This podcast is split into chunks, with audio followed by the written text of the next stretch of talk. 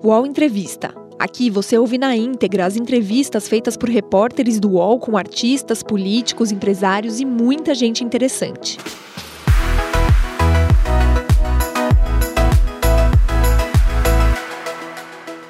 Olá, eu sou Thales Faria, colunista do UOL, e hoje nós vamos entrevistar o ex-ministro da Defesa, Raul Jungmann. Ministro Jungmann, como vai o senhor? Bom dia, Thales. Eu vou, como todos, né, em prisão domiciliar por conta dessa pandemia, que, dentre os seus aspectos negativos, né, tem o fato de ser indefinida. Você não sabe, sabe apenas quando ela começou, não sabe quando ela termina. Além da tragédia diária, que são os mortos. Mortos, em parte, desnecessários fruto na nossa, do nosso trato, sobretudo na parte do governo, governo federal, no que diz respeito a essa pandemia. Ou seja, é, quando o senhor diz que os mortos são as mortes são desnecessárias, sobretudo por parte do governo federal, isso quer dizer que o governo federal é, provocou mortes. É isso, né? Eu não diria que é, ele provocou. Eu diria, sobretudo, que ele tem responsabilidade no que diz respeito, Thales, a termos alcançado essa cifra de meio milhão de brasileiros, já ultrapassa isso.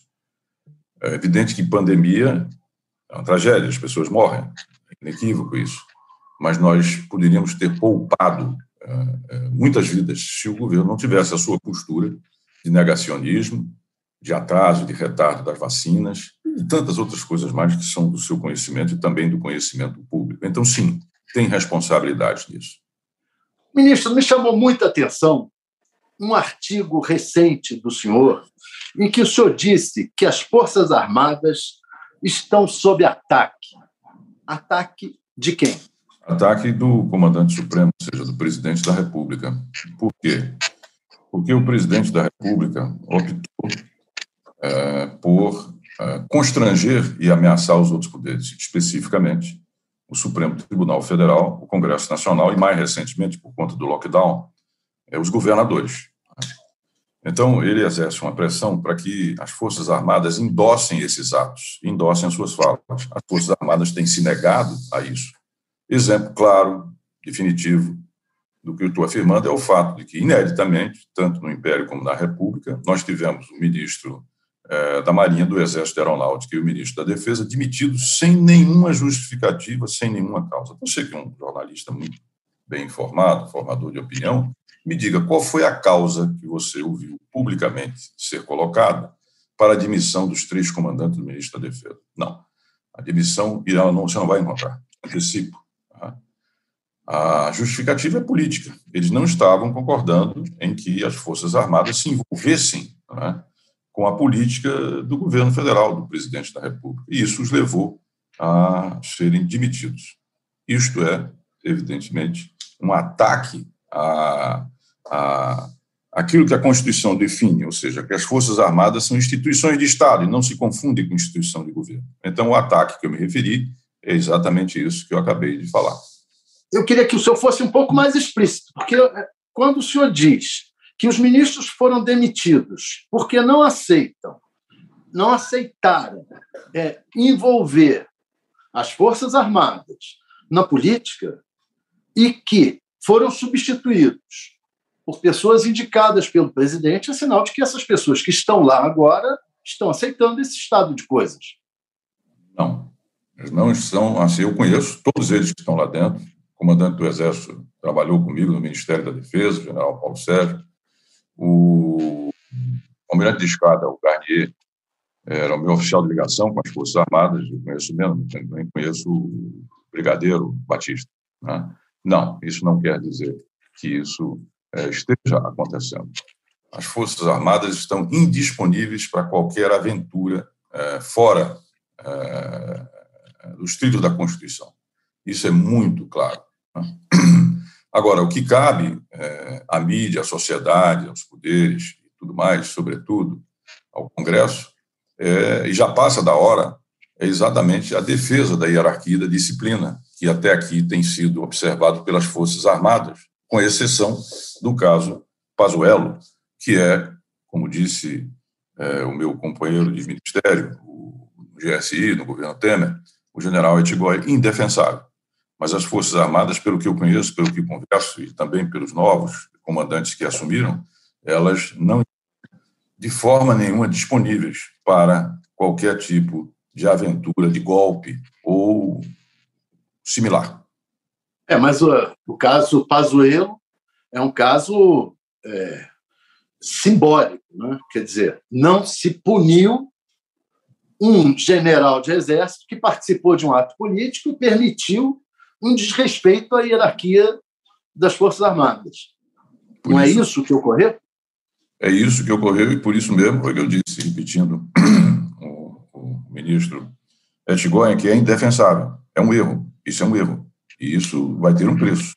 Mas com isso, não vamos confundir a árvore com a floresta. Tá isso não quer dizer que, cometido o erro, as Forças Armadas estejam, repito, disponíveis para alguma aventura autoritária. E se o exemplo da demissão, bom, e como é que se justifica a demissão de três comandantes, Marinha, Exército, Aeronáutica e Defesa?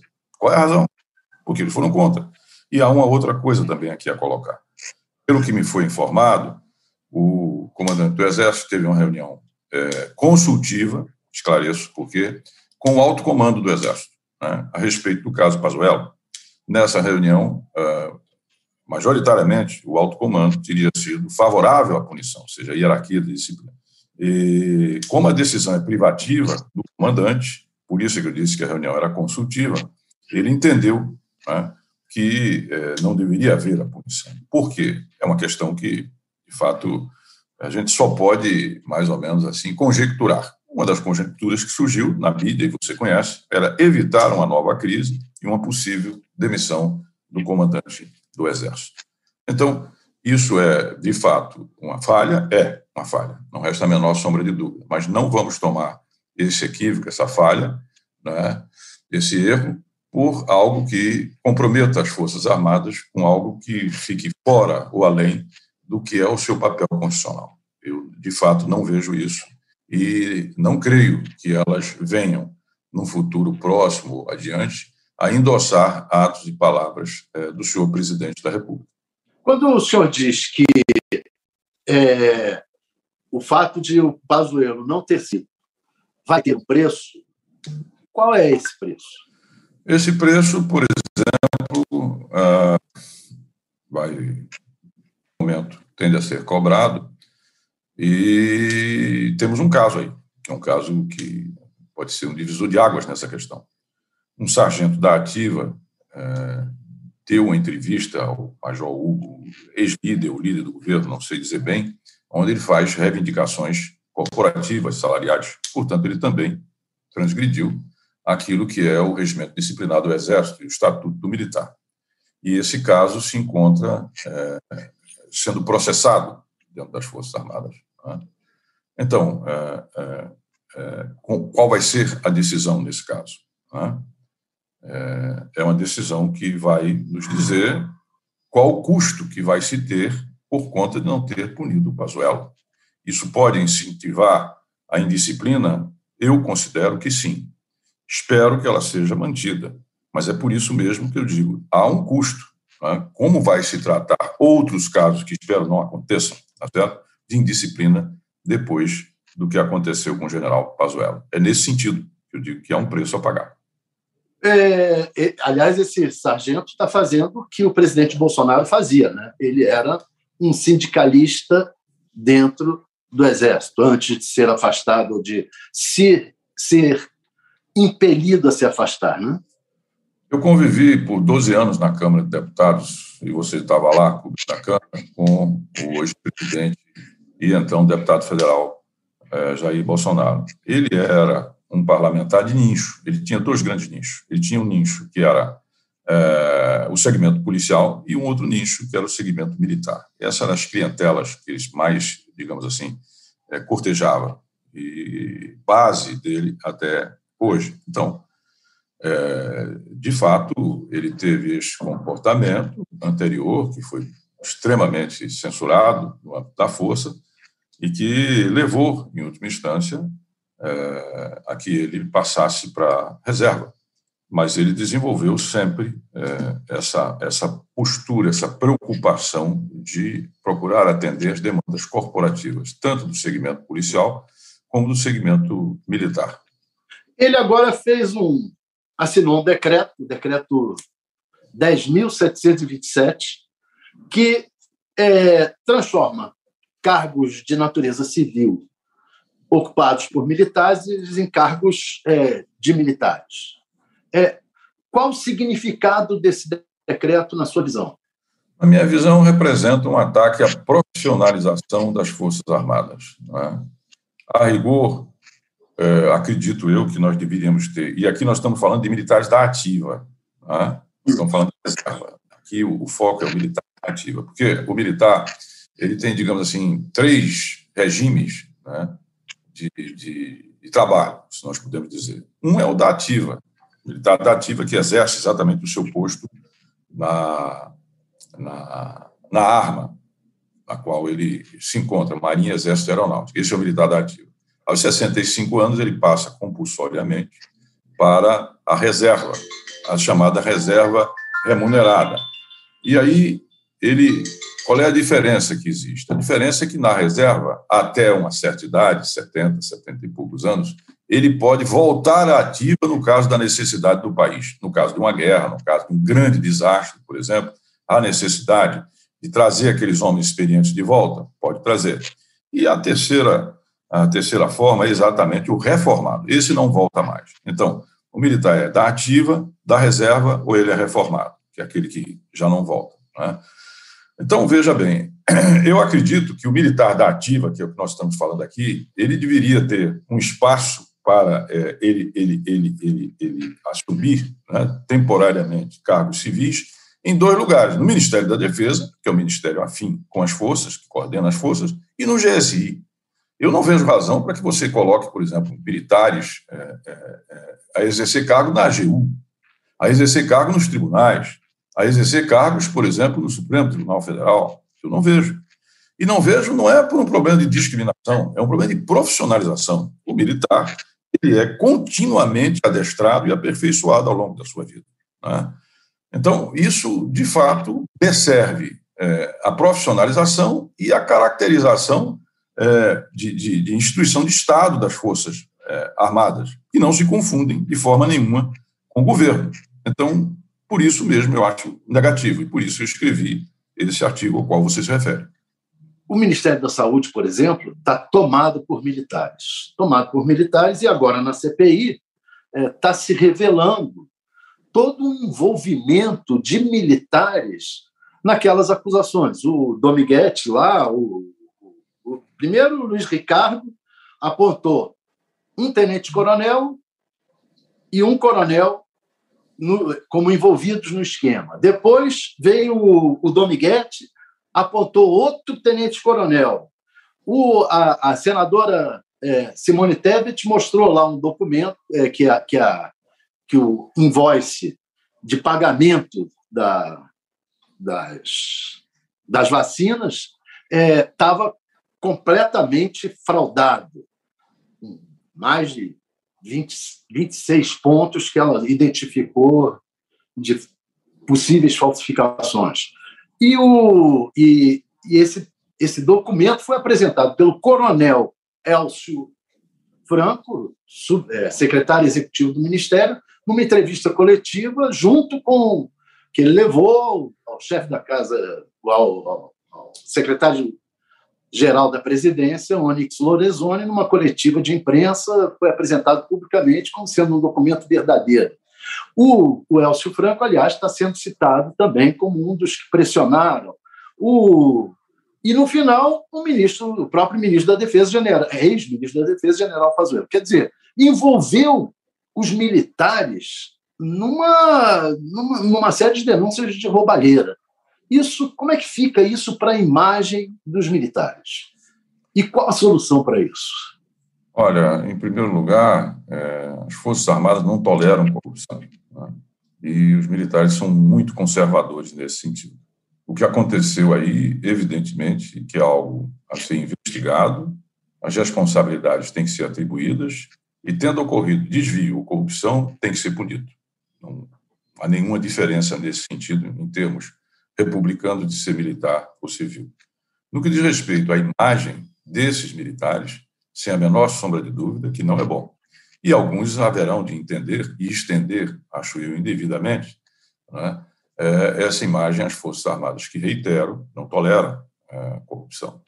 Agora, aí está um exemplo claríssimo, Thales, de por que, que nós não devemos é, é, ter é, é, militares, salvo exceções, que eu já citei aqui, GSI e Defesa, exercendo cargos civis. Não faz sentido. O Brasil tem grandes sanitaristas. Não há nenhum sentido nisso. Sem demérito dos quadros da formação militar, mas nós não, não precisamos é, é, de colocar militares para exercer funções que têm civis, que têm altíssima qualificação para fazer. Né? Como resolver esse problema? O Congresso assumindo as suas responsabilidades. O Congresso não vem assumindo as suas responsabilidades. Fala-se, critica os militares, tudo bem. Numa democracia, eu, você, todos nós somos criticados. E o que acontece é que o Congresso Nacional que tem o poder constitucional de regulamentar a presença dos militares da ativa, sobretudo, dentro de funções de governo ou cargo de governo, não faz. Agora você tem uma, uma PEC é, da, da deputada Perpétua Almeida que está buscando exatamente suprir essa falha.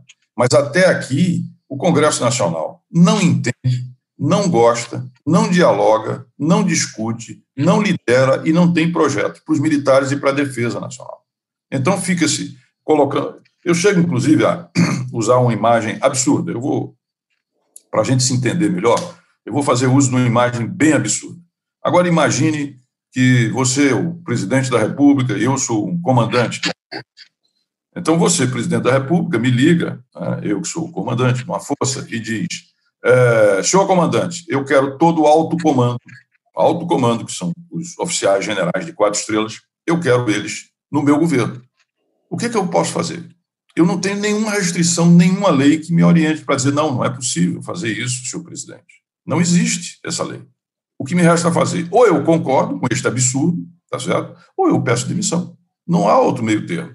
Então, quando se diz o número de militares cresceu, é verdade, cresceu. É inapropriado esse crescimento, é inapropriado. É indesejado, pelo que já disse, tanto pela profissionalização como o papel de instituições de Estado das Forças Armadas. Não é o caso. Tá certo? Agora, o Congresso Nacional, que tem os poderes de limitar isso, regulamentar isso, não faz. E eu não vejo a imprensa cobrando isso, essa irresponsabilidade do Congresso, que, aliás, é a minha casa, onde eu provenho. Né? Então, eu tenho máximo respeito pelaquela casa que representa a soberania popular. Mas o problema é esse. Quer dizer, você tem que ter essa, essa regulamentação para, inclusive, defender a hierarquia, a disciplina e o papel de instituições de Estado das Forças Armadas, mas o Congresso, até aqui, infelizmente, não tem assumido essas responsabilidades. O senhor é, lembrou bem que o senhor foi deputado federal é, antes de ser ministro da Defesa, depois foi ministro da Defesa, ministro da Segurança Pública. É, como ministro da Defesa, senhor conviveu muito com os militares e convive até hoje. É, há constrangimento na caserna com a situação atual, com esse envolvimento dos militares nesses escândalos do Ministério da Saúde? Bom, primeiramente, para responder essa pergunta, eu devo dizer que não represento, não falo pelas Forças Armadas e muito menos pelos militares. Agora, nos contatos que tenho, na, na, afinal, eu estabeleci relações, sim, esse mal-estar é visível, ele é, ele é perceptível, tá certo? No meu ponto de vista, evidentemente que é. Eles não falarão sobre isso, Há pessoas que cobram, não, os militares devem falar, os militares não devem falar, eles devem cumprir o seu papel constitucional. E não é papel deles se envolver com a política, né, de forma nenhuma. Mas eu acredito sim que há um mal-estar e que esse mal-estar é um mal-estar crescente. Nas conversas que o senhor tem mantido, o senhor sente isso? Eu sinto, evidentemente, que não posso dizer a dimensão que isso se dá. Né? Não posso dizer, não tem como. Né? Mas os que eu converso, os que eu tenho proximidade, da reserva, sobretudo, mas também da ativa, há um sentimento de mostrar que, sobretudo, deriva dessa pressão do presidente de envolver os militares. O presidente, tá, quando ele assume, ele resolve é, não praticar o, coali, é, o presidencialismo de coalizão. Você sabe muito bem, você conhece muito bem, como jornalista que é. O presidencialismo de coalizão é aquele em que o presidente, para obter maioria no Congresso, cede espaços dentro do executivo, cargos no executivo, né? e também apoia emendas e projetos, etc, etc. Muito bem. O presidente Jair Bolsonaro assume e diz: Eu não vou fazer isso. Bom, então como é que ele vai aprovar o programa dele? Porque ele tem que aprovar um programa que ele se comprometeu durante a campanha. Todo, todo presidente tem que entregar o seu programa. Bom, se ele não tem essa ferramenta que todos os presidentes utilizaram, presidencialismo de coalizão, como é que ele vai aprovar o seu programa? Lá atrás, ele tinha exatamente duas ferramentas. Uma, eu tenho a espada, ou seja, eu tenho os militares. A outra, eu tenho as massas, que são os apoiadores dele. Isso não deu certo. Isso não deu certo. O Supremo não se dobrou. O Congresso, sobretudo na, durante a presidência do, do, do Rodrigo Maia, reconheça-se isso, né? papel que ele desempenhou estratégico, né? importantíssimo. Nesse sentido, também não se dobrou. Né? E aí veio a questão das fake news, veio a questão das rachadinhas, aí veio a questão da pandemia, e o presidente teve que dar meia volta, trazer o Centrão para fazer a sua base, como todos os outros presidentes fizeram, não é? e ir para a coalizão, e não mais a colisão ou constrangimento dos outros poderes. Então, é essa situação em que ele se encontra exatamente neste, nesse momento. Por quê? Porque nem os militares se dobraram ao que ele queria, tá? e ele, é, é, é, reiteradas vezes, tem os provocado, como eu disse, feito bullying, né? para que eles viessem, e eles não fizeram isso, tá não fizeram isso até aqui, como também os demais poderes não se dobraram ao seu interesse. Então ele volta para o presidencialismo de coalizão, no momento em que a situação, efetivamente, do governo dele é uma situação difícil, reconhecidamente difícil, e que ele se torna cada vez mais dependente, ora veja você, do Congresso Nacional, e especialmente do bloco, né, que é denominado de Centrão. Ou seja, deu uma volta ao mundo para ir exatamente no local que ele negou que iria. O UOL Entrevista volta já.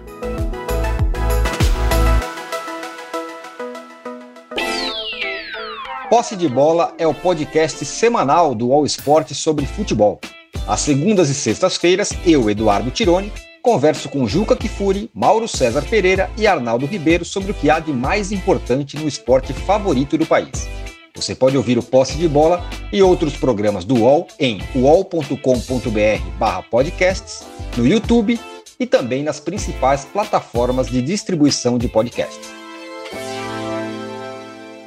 Uma das bases dele é o Centrão. A outra base dele é, o senhor lembrou o caso aí desse sargento que deu entrevista para o Major Vitor Hugo, que é, foi líder do governo na Câmara. A outra base dele é o, baixo, baixo clero das forças militar, quer dizer, tem soldados, sargento, etc. Essa, e as polícias militares nos estados.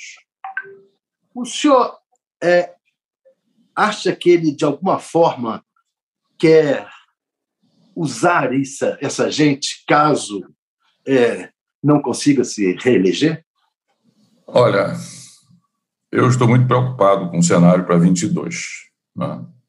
E lhe digo por quê. Eu acho que, salvo o surgimento do nome da tão propalada terceira via, que até aqui não surgiu, pode surgir mas até aqui nós não temos. Né? Há um mercado eleitoral para um terceiro nome. Há um mercado eleitoral. Está aí as pesquisas, à vista de quem quiser, de quem não quer nem um lado nem o outro. Mas não tem. Então, vamos cogitar um cenário provável é que você venha a ter é, Lula e Bolsonaro no segundo turno. Né? Muito bem. O senhor presidente da República, desde sempre, tem alegado que o sistema eleitoral, a votação é, é, pelo sistema eleitoral eletrônico é passivo de fraudes. Ele chega a dizer algo que é, soa absurdo, dizer que a eleição dele foi fraudada. Diz ele que deveria ter ganho no primeiro turno. Então, imagine que é o próprio presidente da República alegar que é, a eleição dele foi fraudada. E pede a auditagem é, dos votos através é, do voto impresso, que, no meu modo de entender, é um enorme retrocesso. Além disso, ele tem dado reiteradas declarações é, no sentido de que é, é, é, pode haver fraude a fraude será inaceitável, e assim por diante. Né? Então, o senhor presidente da República está construindo uma narrativa para a hipótese de você ter uma fraude. Ao lado disso, nós sabemos que é, o presidente tem um grande apoio junto a, a, a, aos policiais é, estaduais. E nós tivemos algo que me preocupou muito, que foi na, no meu estado, ou seja, em Recife, quando uma, uma manifestação da oposição, uma manifestação ordeira e tranquila, sem nenhum excesso, foi selvagemmente né, reprimida pela polícia militar do meu estado. Né. Então, você olha, bom, aquilo é um caso grave, mas aquilo pode ser uma sinalização, um exemplo para outros grupos ou para outro tipo de comportamento como esse? A gente não pode responder essa pergunta. Não existem dados objetivos para responder. Mas, de fato, essa situação preocupa. Né? E preocupa muitíssimo, né? porque nós podemos ter é, conflitos. Uh, eu acho que, até o fim do ano, a, a, a, a vacinação dos brasileiros, né, avançando a algo, sei lá, 70% por aí afora, vai destravar as manifestações, que tendem a crescer e se tornar massivas, e nós já vimos na última manifestação de sábado próximo que ocorreram os primeiros incidentes, os primeiros quebra-quebra. Numa situação como essa, né, em que é, o próprio presidente contesta o sistema eleitoral, que é base da representação, e que você tem essa, essa proximidade, né, é, é, é o presidente vai às, às, às formaturas dos policiais, o presidente agora, em boa hora, está criando um programa taxonal para os militares, com recursos que vêm do governo Temer, que são recursos da loteria da Caixa Econômica. Nós criamos exatamente as condições financeiras para esse programa, mas ótimo que ele esteve fazendo isso, ótimo, aplaudo. Porque... Mas aumenta o vínculo dele com essa turma, né? Sim, e ao mesmo tempo o que aconteceu no Ceará, durante a gestão do, do ministro Moro, né, que, de certa forma, é, é, é, é meio que não, não demorou, por exemplo, para você ter uma uma garantia da lei e da ordem, lá que era necessário bem anteriormente, e outras e muitas outras manifestações mais. Né? Então, isso cria um quadro de preocupação. Para mim, cria um quadro efetivamente de preocupação. Né? Por isso é que eu digo que, desde já, é preciso conjurar isso, é preciso que as forças democráticas né, e tal é, conjurem isso. E dentro do governo, eu espero que existam freios né, a essa atitude é, do presidente, porque seria uma grave crise institucional se o atual presidente, é, porventura, não é, conseguindo se reeleger, contestasse no cargo, que nunca aconteceu, no Brasil, pelo menos, é, o resultado das eleições. Isso teria, sim, uma gravidade. Aliás, a Folha de São Paulo, de segunda-feira, o Marcos Mello, um excelente cientista político pernambucano, se me permite, ele já levanta essa hipótese e essa possibilidade. E esse quadro é um quadro, sim, que preocupa, preocupa bastante. É, o senhor foi chamado a ser ministro da Segurança Pública em meio à crise é, de segurança no Rio de Janeiro. E, e naquela crise, o senhor pode constatar o grande envolvimento da, da Polícia Militar, de policiais militares com a milícia. Aliás, acho até, era bom perguntar ao senhor antes, é verdade que o senhor foi ameaçado por milicianos lá naquela época? Isso é uma coisa do passado, quando eu ainda era ministro da Defesa, a inteligência é, constatou que existia um monitoramento né, dos meus deslocamentos, onde é que eu ficava, o hotel, o lugar que eu costumo é, sempre, quando no Rio de Janeiro, e, enfim, havia um monitoramento. E eu, a partir daí, então, precaução, fui é, recomendado a me hospedar em hotéis de trânsito das Forças Armadas, o que eu fiz né, durante bastante tempo e também a variados lugares. Mas, afora isso, nada mais. Apenas essa, esse, na época, é, preocupante monitoramento. Rio de Janeiro. Rio de Janeiro. Quer dizer, acaba que também a, a milícia é uma das bases dessa, dessa coisa toda, desse caldo de cultura que está sendo preparado para 2022. Eu, eu, eu, eu, pensando em termos nacionais, eu, eu acho que não. Mas pensando no Rio de Janeiro, especificamente, deixa eu, eu colocar o problema, se me permite, com máxima objetividade e clareza. Claro. Se amanhã você se torna, eu já lhe fiz presidente da República, agora eu vou lhe fazer governador do Rio de Janeiro. Você assume o governo do Rio de Janeiro, Thales, e resolve romper com a violência no Rio de Janeiro e o fato de que a milícia controla 57, quase 60% do território, e um em cada três cariocas vive sob um Estado paralelo, sem direitos e garantias constitucionais, porque são comunidades controladas pela milícia. Se você vê que no Rio de Janeiro a milícia controla o território, quem controla o território controla o voto, quem controla o voto elege seus representantes. E os representantes dentro do presidencialismo de coalizão, aonde o prefeito, o governador, o presidente precisa de votos para fazer maioria, seja na Câmara, na Assembleia ou no Congresso Nacional, então ele entrega cargos. Então veja bem, a milícia controla o território, controlando o território, controla o voto, controlando o voto, elege seu representante, e o seu representante vai indicar aliados ou seus para cargos dentro da segurança pública.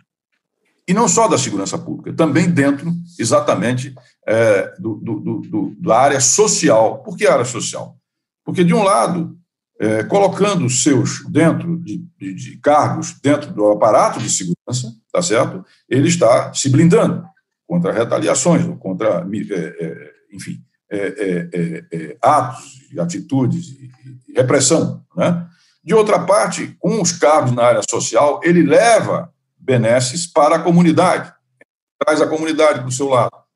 Então, se amanhã você fosse o governador eleito e resolvesse romper com esse estado de coisa, eu ia perguntar, governador, como é que o senhor vai romper com isso? Não, eu vou fazer uso, como aliás todos os governadores, das forças de segurança. Eu digo, mas as forças de segurança no Rio de Janeiro são parte do problema. São parte do problema, governador. Por quê? Porque você tem uma porta giratória entre parte, entre alguns policiais e milícias, e milícias e policiais. E não só isso, eles construíram no Rio de Janeiro uma aliança com parte da política. A política recebe votos e recursos, uma parte da política, uma parte minoritária da política, recebe, recebe recursos e votos das milícias e, vice-versa, das milícias uma blindagem, uma proteção, né, para que nada aconteça contra os seus interesses. Então, é isso que eu chamo a metástase do Rio de Janeiro. A gravidade do Rio de Janeiro é essa. E o Rio de Janeiro dita moda. Olha, isso existe nos outros estados da Federação do Rio de Janeiro, aliás, do Brasil, e é grave, mas no Rio de Janeiro ele alcançou o ápice exatamente é, dessa gravíssima situação. Por isso é tão importante colaborar, como eu disse aqui no início, com aqueles, todos aqueles que querem construir uma grande frente democrática, não apenas para ganhar a eleição no Rio de Janeiro, mas para governar, governar, né? para governar. Essa é é, a minha visão a respeito é, do que nós temos no Rio de Janeiro e sobre a pergunta que você fez. Por isso, o senhor está, inclusive, ajudando na elaboração da, do, do plano de segurança do, de um dos candidatos lá, do Freixo. Né? E, ministro, uma, nós estamos chegando ao final do, da nossa entrevista. É, eu queria terminar perguntando ao senhor, o senhor falou da necessidade das instituições é, evitarem esse ataque às Forças Armadas que está sendo feito pelo comandante supremo das Forças Armadas, que é o presidente da República. O senhor hoje é favorável, antes não era, houve um momento que o senhor não era. Hoje o senhor é favorável ao impeachment? Acha que funcionaria? Me dá, quando se fala em impeachment, a primeira reação que eu tenho é uma tristeza muito grande. Não estou falando desse governo, estou falando do Brasil. Me dá uma tristeza, Thales, me dá uma tristeza que os nossos problemas, os nossos empates, a gente tem que resolver através dessa ruptura. É uma ruptura constitucional, mas é uma ruptura. Né? Eu, eu, eu, é, é, é, é, eu não posso deixar de desconhecer que, que, o presidente teve 57 milhões de votos de brasileiros. Né? E isso, é uma, isso traz uma legitimidade ao sistema. E quando ele se rompe, tá também se rompe é, uma parte, uma parcela, não saberia precisar, dessa legitimidade que o Brasil tenha que recorrentemente tá certo? apelar para o impeachment, isso abala os fundamentos da democracia. Vamos então para o parlamentarismo, como que é o, o ministro Barroso, para o semipresidencialismo ou semiparlamentarismo. Mas desse jeito não, não se constrói uma democracia. Então, quer dizer, eu, eu, eu, eu, eu, eu não vou dizer a você aqui, olha, é, não depende de mim, né? não depende de mim. mas é, é, eu preferia que não tivéssemos impeachment. Eu sei que a situação é de uma gravidade enorme, não posso minimizar essa gravidade. Você conhece, eu conheço. Né? Mas, como brasileiro, como brasileiro, eu tenho vergonha de que a gente tenha que apelar sempre para isso. Agora, as condições, as chamadas condições históricas, elas estão, é, como disse, aliás, recentemente o, o, o Kassab, né, tornando, ampliando essa viabilidade. Espero que o senhor presidente reverta, porque está em jogo vida de milhões de brasileiros, e o país reverta essa situação, termine o seu mandato e, sendo o caso, que esteja derrotado, tá certo, eleitoralmente. Agora, a marcha disso, Thales, onde é que isso vai dar? Isso independe das nossas vontades. O que eu posso dizer é que o presidente da República tem perdido capacidade de governar, de governança. Isso está claro, está acontecendo. Isso me faz lembrar o que aconteceu no passado com o presidente Collor e com a presidente Dilma, com os resultados que nós sabemos quais foram. Com a presidente Dilma, o senhor foi favorável ao impeachment. É, hoje o senhor se arrepende? Acha que houve que essa ruptura institucional que o senhor está falando foi problemática, trouxe problemas? Deixa, deixa te contar aqui algumas coisas desse processo. Lá, eu sou muito amigo do Zé Eduardo Cardoso, que foi ministro da Justiça. E quando começou a surgir essa questão do impeachment, eu e Zé Eduardo nos reunimos dizendo, pô, tem que evitar isso, é, embora ele, PT, enfim, era oposição, mas isso não é bom para o Brasil. E nós fizemos várias articulações. É, Zé Eduardo Cardoso conversar com o presidente Fernando Henrique, o Sigmaringa eu levei ele lá para conversar também com o presidente Fernando Henrique, chegou-se a se cogitar a possibilidade de uma conversa entre o presidente Fernando Henrique, a presidente Dilma, enfim, enfim tentou-se uma série de articulações para conjurar e evitar que chegássemos ao impeachment. Um dia eu cheguei para o Zé Eduardo e falei, Zé Eduardo, não adianta, não adianta. A presidente não tem mais é, como se segurar, não tem força, não tem reserva para evitar. Isso é inexorável. E os nossos esforços, embora muito bem intencionados, eles são baldados. Isso não vai dar. E sim, eu é, concordei e não tenho é, é, um arrependimento com relação a isso. Eu acho que naquele momento a permanência da presidente, tá certo? Ela talvez nos levasse para caminhos muito mais complicados e muito mais difíceis. E não havia sustentação e outra coisa, tá? Se um presidente da República não consegue 171 votos para se manter como presidente, ele já falece, ele já não tem condições objetivas tá certo? de permanecer como presidente. Você não consegue 171 votos para se manter dentro do Congresso, que tem 513 deputados, no caso, para a abertura do processo, perdeu as condições de governar. Então, nesse sentido, não, não tenho arrependimento, embora lamente pela pessoa da presidente, tá certo? Tenho luto até simpatias pela pessoa que ela é, e, infelizmente, esse processo desandou, somado ao que veio de três, quatro anos da Lava Jato, desgaste do, o tripé de partidos, PMDB, PT, PSDB, foi durissimamente atingido. Os quadros nacionais, que foram também desses partidos que foram atingidos, gerou vácuo e é, exatamente esse, essa raiva do eleitor que optou pela, é, é, é pela, pela eleição de Jair Bolsonaro. Então, é, esses são os fatos. Né? E foi assim que, pelo menos para mim, eles se passaram. Tá certo, ministro. Olha, eu agradeço muito a sua participação, agradeço às pessoas que nos assistiram e uma boa tarde e melhoras para o país. Sem a menor sombra de dúvida. É, eu costumo lembrar uma frase de Dom Helder Câmara, você deve se lembrar bem, que ele dizia o seguinte: quanto mais escura é a noite, mais carrega em si a madrugada. Tá certo? E manter a esperança é preciso. Sonhar é preciso, ter um projeto é preciso. Dias melhores virão. Thales, muito obrigado e obrigado a todos e a todas que nos ouviram e acompanharam até aqui. O UOL Entrevista e outros podcasts do UOL estão disponíveis em uol.com.br/podcast. Os programas também são publicados no YouTube, Spotify, Apple Podcasts, Google Podcasts e outras plataformas de distribuição de áudio.